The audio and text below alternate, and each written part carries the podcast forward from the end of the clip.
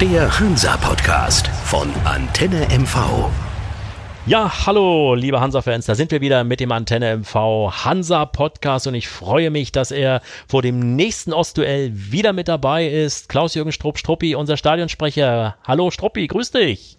Moin, hallo Sven. Na, ich freue mich auch wieder dabei zu sein. Ich freue mich, dass wir die Chance haben, auch gerade nach dem Spitzenspiel zwischen Dresden mhm. und äh, zwischen Dynamo und Hansa dort einfach mal drauf einzugehen dieses Spiel der, des neutralen Fußballs, sage ich mal, ein bisschen zu analysieren.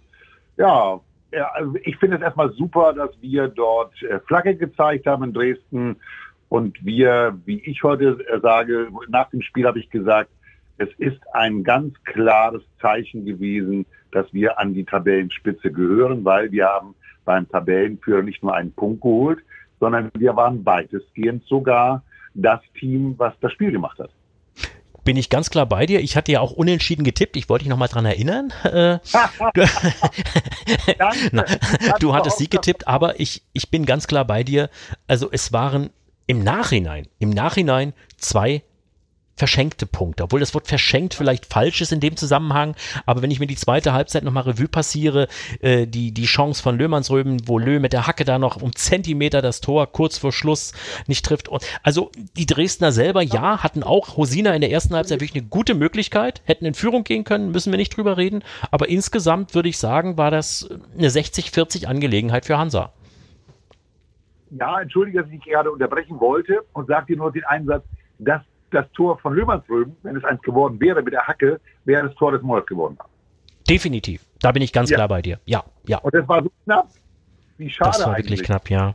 Ja, aber, aber ja. Wenn du die zweite Halbzeit siehst, jetzt, jetzt kann man wirklich einfach nur sagen, teilweise dann auch schade, dass Chancen nicht genutzt wurden. Andersrum bin ich jetzt wieder bei meinem Freund Sven Krise, der mir immer sagt, hol einen Punkt auswärts und gewinn zu Hause dann haben wir alles richtig gemacht. Also so ein Spitzenspiel in Dresden am Ende nicht zu verlieren, mhm. sogar die Chance zu haben, dort zu gewinnen, ohne Gegentor zu bleiben. Ich finde, das ist eine ganz, ganz tolle Leistung der Mannschaft mit einem super guten auch Spielanteil. Das kommt ja noch dazu. Mhm. Ja, mhm. dass sie einfach das Spiel auch gemacht haben. Das fand ich ja irre gut. Und dass wir die in die Dresdner äh, Abwehr, die ja wirklich als eine der besten in der Liga zählt, wirklich auch richtig beschäftigt haben.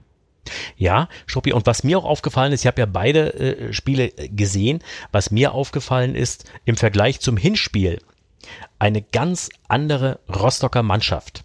Ja. Ebenbürtig. Das war man größtenteils beim Hinspielen in, in Rostock nicht beim 1 zu 3. Und das hat gezeigt auch die Entwicklung der Mannschaft in den vergangenen Monaten, wo Hertel auch punktuell in der Winterpause nochmal äh, Veränderungen vorgenommen hat, auch taktisch und auch vom Selbstbewusstsein der Mannschaft, was sich ja. dann entwickelt hat in den vergangenen Wochen durch die Siege im Rücken. Ne? Ja, das ist ja das, das die große Stärke jetzt. Natürlich kommt diese Stärke auch ein Stück weit, wenn äh, durch die Ergebnisse der letzten Monate. Ja, mhm, wenn du so einen Lauf, ja, ja, ja. dann hast du so ein Spiel am Ende anders vor der Brust, dann bist du auch mit einem ganz anderen Selbstbewusstsein äh, raus, kommst aus, der, aus den Katakomben, aus, dem, aus der Umkleidekabine und gehst raus auf, auf den Platz und sagst, so, heute holen wir das Ding. Da bist du mit einer anderen breiten Brust draußen. Und das ist, das ist natürlich das Gute der vorhergehenden Ergebnisse. Trotzdem, mhm. Weiterentwicklung ist zu sehen. Die Handschrift von Jens Hertel ist zu sehen. Und ich glaube, dass vor allem auch zu sehen ist, dass die Mannschaft sich oder der Kader zur Halbzeit nochmal gut verstärkt wurde.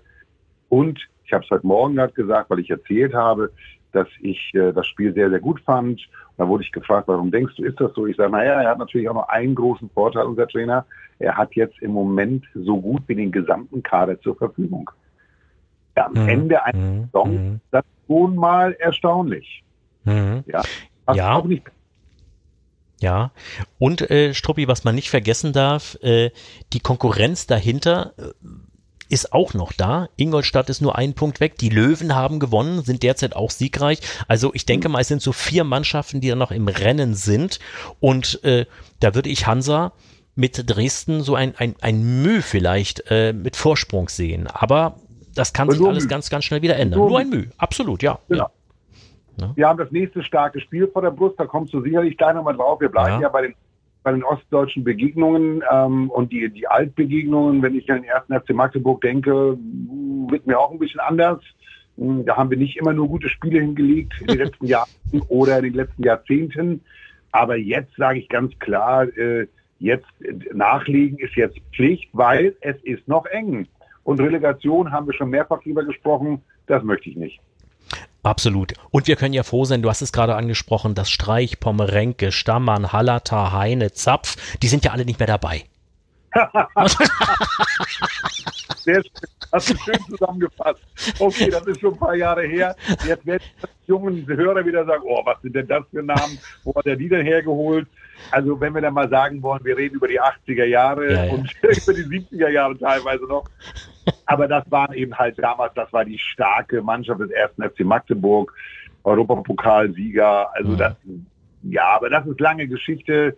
Und äh, wir sind jetzt am Drücker. Wir sind jetzt das ostdeutsche Team, was vorne ist. Außer Berlin, sage ich jetzt mal. Aber äh, ansonsten. Dresden. Dynamo, ja, aber Dresden. ja, leider ja. Nein, wir sind ja nah beieinander. Ja. Wir sind mit Dresden auf Augenhöhe. Das finde ich alles sensationell. Äh, ich, ich würde es natürlich toll finden, wenn wir beide aufsteigen. Ähm, aber ich, bleibe dabei. Meine größte Sorge ist die Relegation weil das ist dann nochmal so eine Nummer, wenn du die verlierst am Ende, boah, das wäre der, das wäre der Knaller. Das möchte ich nie nochmal. Da bin ich ganz klar bei dir. Du hast es gerade angesprochen, Magdeburg, äh, die waren ja fast ein Abstiegskandidat, kann man sagen. Da lief gar nichts mehr. Dann kam der Trainerwechsel, Tietz als Trainer und der hat aus dieser Mannschaft wirklich was gemacht. Zuletzt dreimal gewonnen, ja. Ingolstadt geschlagen, damit dem FC Hansa Rostock geholfen. Also da kommt mit Sicherheit jetzt keine Bückware. Na, dass äh, die, die haben ähm, ganz andere Brust auch, wenn ich bei der breiten Brust bleibe, durch die Ergebnisse, die letzten, die letzten, die sie erzielt haben, da, dass sie sich auch verabschiedet haben von den Abstiegsrängen, muss man auch mal klar sagen. Okay, das ist jetzt kein, kein Riesenvorsprung, das ist nur ein Punkt, aber sie sind jetzt auf Platz 15 und haben eine, ein anderes, auch ein, noch andere Spiele vor sich, ja, außer unser, uns jetzt. Ich hoffe, dass sie, dass sie die Liga halten können. Und im Moment, wenn ich drauf gucke, ich habe die Tabelle jetzt nebenbei mal aufgemacht, Uerdingen, Kaiserslautern, Lübeck und Unterhaching auf Abstiegsplätzen. Wir reden über ehemalige außer. Lübeck, über mhm. ehemalige Erstbundesliga. Mhm. Wahnsinn. Mhm. Das ist ja irre. Und wenn wir dann hinschauen, wo wir stehen inzwischen, das hat schon was. Ne? So mit 58 mhm. Punkten. Aber ich bin bei dir, es sind noch ein paar Spieltage. Und äh, es gibt noch jetzt, äh, äh, ich glaube, zwölf Punkte zu vergeben. Ähm, naja, muss schon laufen, ne? Ja, und was mein Gedanke war auch vor diesem Magdeburg-Spiel, das sind jetzt die Spiele, wo viele die drei Punkte erwarten, weil alle sagen, jetzt kommt Magdeburg, die stehen kurz über dem Eistrich. Äh, aber ich erinnere mich da an das, an das Spiel in der Hinrunde gegen Meppen. Kannst du dich erinnern, wo auch alle gesagt haben, ah, jetzt kommt Meppen, das sind drei Punkte, die haben wir eigentlich schon im, im Briefkuvert, die brauchen wir nur verschicken. Äh, genau das, glaube ich, ist jetzt das Schwierige, bei den Spielern auch in die Köpfe reinzukriegen. Ihr habt gegen Dresden gespielt, ihr habt bei 1860 bestanden, ihr seid seit Wochen ungeschlagen, aber jetzt kommt wieder so ein Gegner, äh, wo, wo der Leichtfuß keinesfalls mit auf dem Rasen stehen darf. Und äh, ich hoffe mal, dass Trainer Jens Hertel da auch dieses Fingerspitzengefühl äh, äh, hat, um den Spielern das in die Köpfe regelrecht rein zu impfen. Ja, das ist wichtig. Also damit das nicht falsch ankommt, ne? zwölf Heimspielpunkte. Ne? Wir haben ja noch acht ja, Spiele. Ja, ja. Damit das nicht falsch ankommt. Also die, die wichtigste Aussage für mich ist die, dass wir normal weiterspielen. Wir mhm. dürfen uns da oben nicht ausruhen. Die Mannschaften sind alle stark die haben sich teilweise gut verstärkt oder sie kämpfen ums blanke Überleben, weil natürlich will der erste FC Magdeburg in der dritten Liga zumindest bleiben. Und nach der schlechten Hinrunde und den, den jetzt ein bisschen besser werdenden Spielen werden die sich hier nicht bei uns irgendwie äh, einfach äh, ohne Kampf geschlagen geben. Das wird nicht passieren. Nein, zumal die sich ja auch wirklich äh, verstärkt haben. Wenn ich dran denke, der Attic da vorne drinne, der ist schon einer der besten Offensivspieler der dritten Liga. Also auf dem muss man wirklich aufpassen. Und auch da muss man kann man wieder auch Vergleiche zu anderen Spielen, die wir vielleicht in den letzten Wochen oder Monaten gesehen haben, dienen ganz allgemein. Man darf niemanden mehr unterschätzen, weil mhm. auch so eine mhm. Einzelaktion, einen Spieler, der im Moment gerade einen Lauf hat, den, äh, der haut dann einfach mal einen rein und dann läufst du hinterher. Entschuldige den Vergleich, setze ich jetzt mal an aus der Champions League. Die Bayern machen gegen Paris äh, das Spiel, mhm. äh, liegen hinten, können dann ausgleichen, verlieren trotzdem und haben einen fünffachen, sechsfachen Anteil an Chancen und verlieren das Spiel trotzdem. Mhm. Ja, mhm. Ich, das ist jetzt sicherlich eine andere Liga, ist ja alles klar, aber auch dort, du machst ein gutes Spiel und hast trotzdem vielleicht am Ende äh, das eine Tor weniger und verlierst das Ding, wenn du nicht, wenn du nicht gut aufpasst oder nicht konzentriert genug in so ein Spiel hineingehst. Mhm. Aber ich glaube, da wir auch schon öfter mal debattiert drüber, da ist Jens Hertel als als der Cheftrainer und auch das Trainerteam des FC Hansa Rostock nicht nur gut beraten, sondern die haben auch die Erfahrung, die Mannschaft jetzt gerade in dieser Situation auch wirklich wieder zu fokussieren, einzunorden auf so ein Spiel. Natürlich ist das für Jens Hertel, das Thema würde ich gerne nochmal anschneiden wollen, kein ja. ganz so ja, gegen Magdeburg, muss man klar sagen. Denn das ist seine ehemalige Truppe, mit der ist er aufgestiegen. Ähm, Zweimal Liga. aufgestiegen, Struppi sogar, aus der Regionalliga, wo keiner einen Pfifferling auf die gegeben hat. Er hat ja, sie ja übernommen, ne? aber in die, ja, in die zweite Liga aufgestiegen. Also, ja, ja.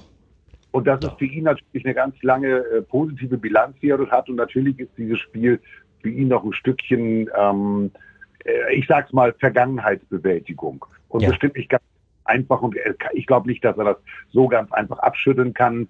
Da schaut er sicherlich auf die guten Zeiten noch und ähm, das geht aus keinem Kopf raus, diese Vergangenheitsthematik. Äh, sagt er ja, vielleicht weiß uns ja auch ein Punkt.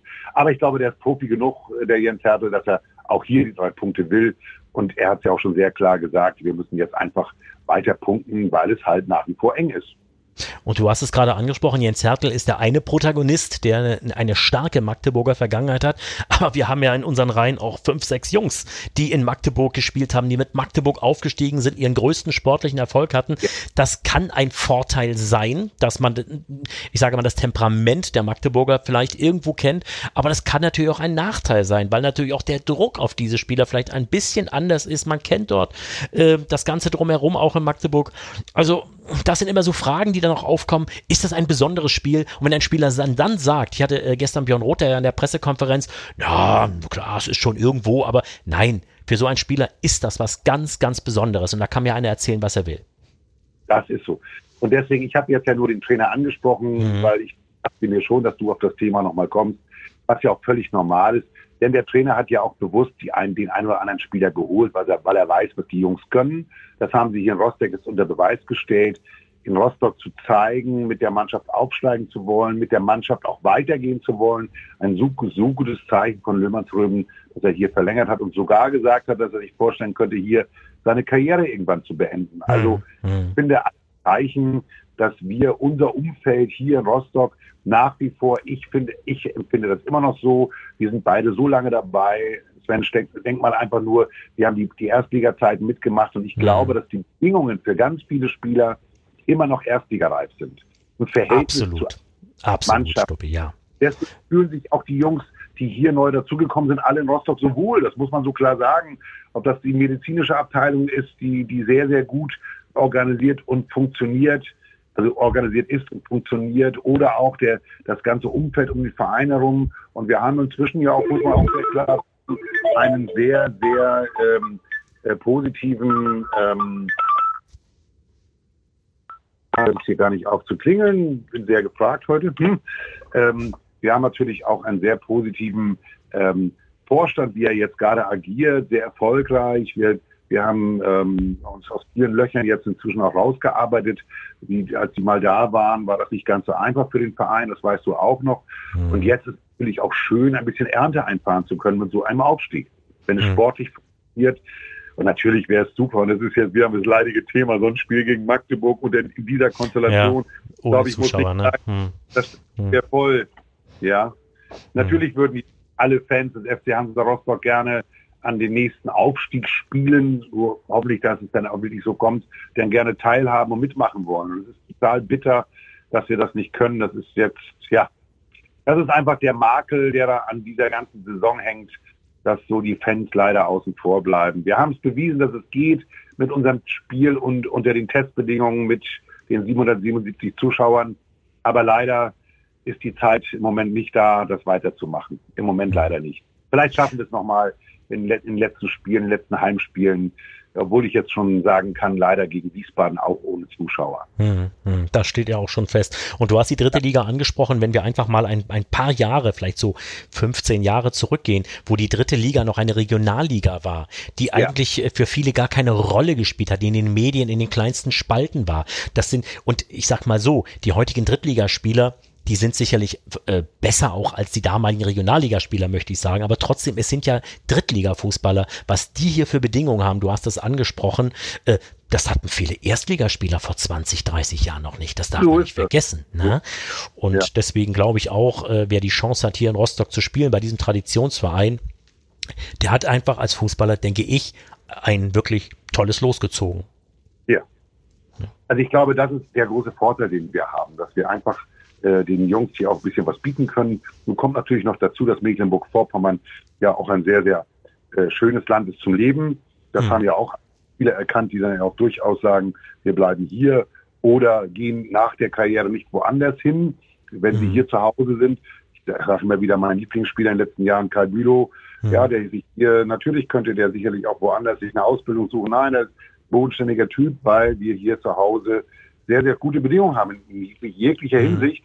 Und deswegen glaube ich auch, dass sich die Spieler hier so wohlfühlen. Auch die, die er geholt hat, zum Beispiel aus seiner Magdeburger Zeit hierher geholt haben, ja von den verschiedensten Vereinen, ähm, dass, dass die sich hier natürlich jetzt weiter auch den A aufreißen werden, da bin ich mir ganz sicher.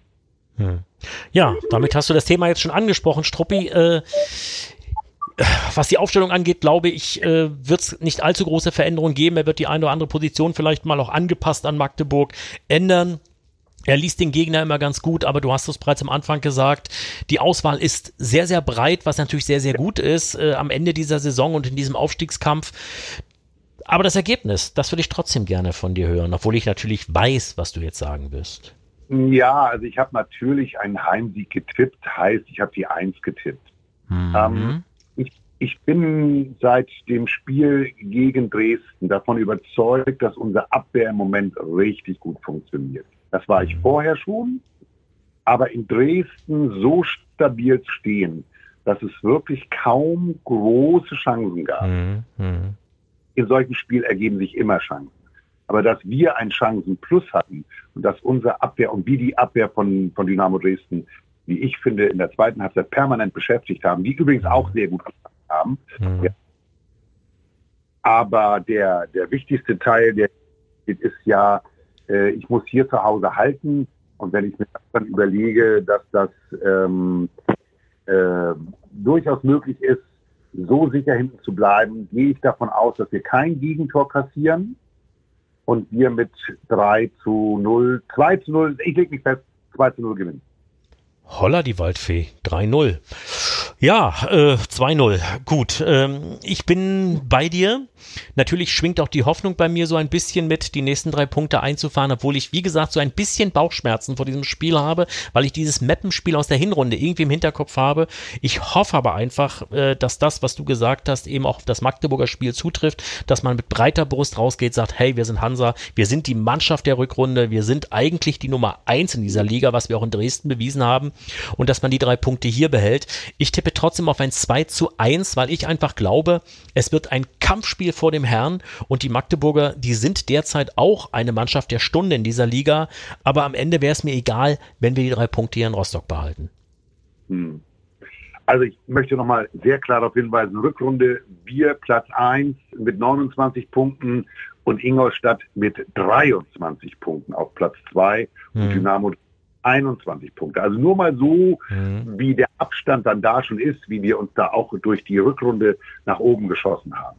Ich gehe da ganz fest von aus, dass wir äh, zu Null gewinnen und ich hoffe, dass, das, dass, mein, dass mein Tipp eintrifft. Ein paar Tore zu sehen. Ja? ja. Es klingt gut. Ja. Wie gesagt, ich hoffe, wir können dann äh, nächste Woche auch darüber äh, dann sprechen und uns freuen. Gucken wir morgen das Spiel schauen wir, dass der FC Hansa Rostock die drei Punkte hier behält gegen Magdeburg und einen weiteren Schritt in Richtung Aufstieg tut. Und dann in der kommenden Woche werden wir darüber sprechen. Sehr, sehr gern. Uns ein gutes Spiel. Ich hoffe, dass alle Spieler gesund bleiben und dass wir nächste Woche nur Positives zu erzählen haben. Toi, toi, toi. Alles klar, Stoppi. Ich wünsche dir was. Bis dann. Tschüss. Danke. Dahin. Tschüss. Der Hansa-Podcast von Antenne MV. Wenn Sie keine Folge mehr verpassen wollen, abonnieren Sie diesen Podcast in der Antenne MV-App oder überall, wo es Podcasts gibt.